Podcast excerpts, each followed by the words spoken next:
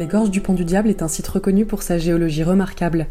Situé en Haute-Savoie, découvrez, à travers ce podcast, l'histoire et les nouveautés de ce site touristique naturel d'exception qui accueille plus de 50 000 visiteurs chaque saison. Ce podcast vous est proposé par les Gorges du Pont du Diable en partenariat avec le Messager.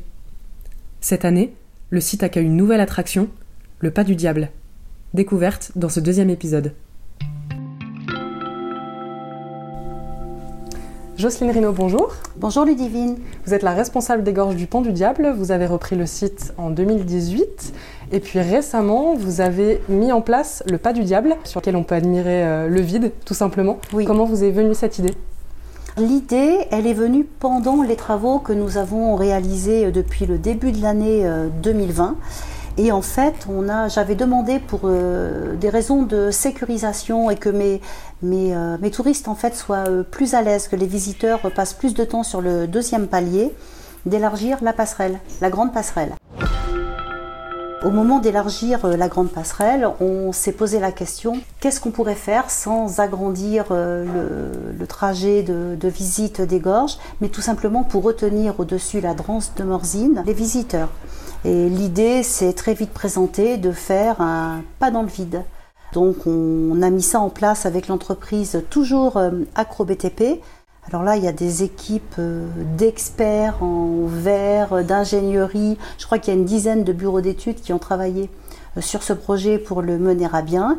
Et puis, on a fait descendre toutes les plateformes vitrées du pas dans le vide au-dessus la drance de Morzine. On a mis en place une, structure et les plaques sont arrivées par hélicoptère et sont descendues via les cordistes euh, de l'entreprise Acro qui les ont tirés au-dessus de la drance. Rien que ça, c'était aussi un, fabuleux euh, spectacle. Et puis l'idée nous est venue euh, très vite de nommer ce fameux pas dans le vide le pas du diable, puisqu'il est situé environ 50 mètres au-dessus de la drance de Morzine. C'est selon si on est en début ou en fin de saison, en fonction de la hauteur de la drance. Et, euh, donc le pas du diable euh, se trouve pas très loin du pont du diable, de ce fait. Donc d'où son nom. Euh, il a été construit pour accueillir une quarantaine de visiteurs en simultané, euh, mais il n'est pas si grand que ça euh, quand même. Et nous, on accepte des familles de 2 à 4, voire 6 personnes sur le pas du diable. Donc ils s'équipent de chaussons et ils y passent euh, le temps qu'ils souhaitent. Alors, est-ce que cette attraction, elle est unique? Alors à notre connaissance, l'attraction du pas du diable est unique dans des gorges. Euh, parce qu'on a cherché, on a regardé, donc euh, des pas dans le vide, euh, il y en a de nombreux en France et dans le monde, mais à l'intérieur des gorges, un vrai pas du diable plateforme vitrée, à notre connaissance, on n'en a pas trouvé d'autres.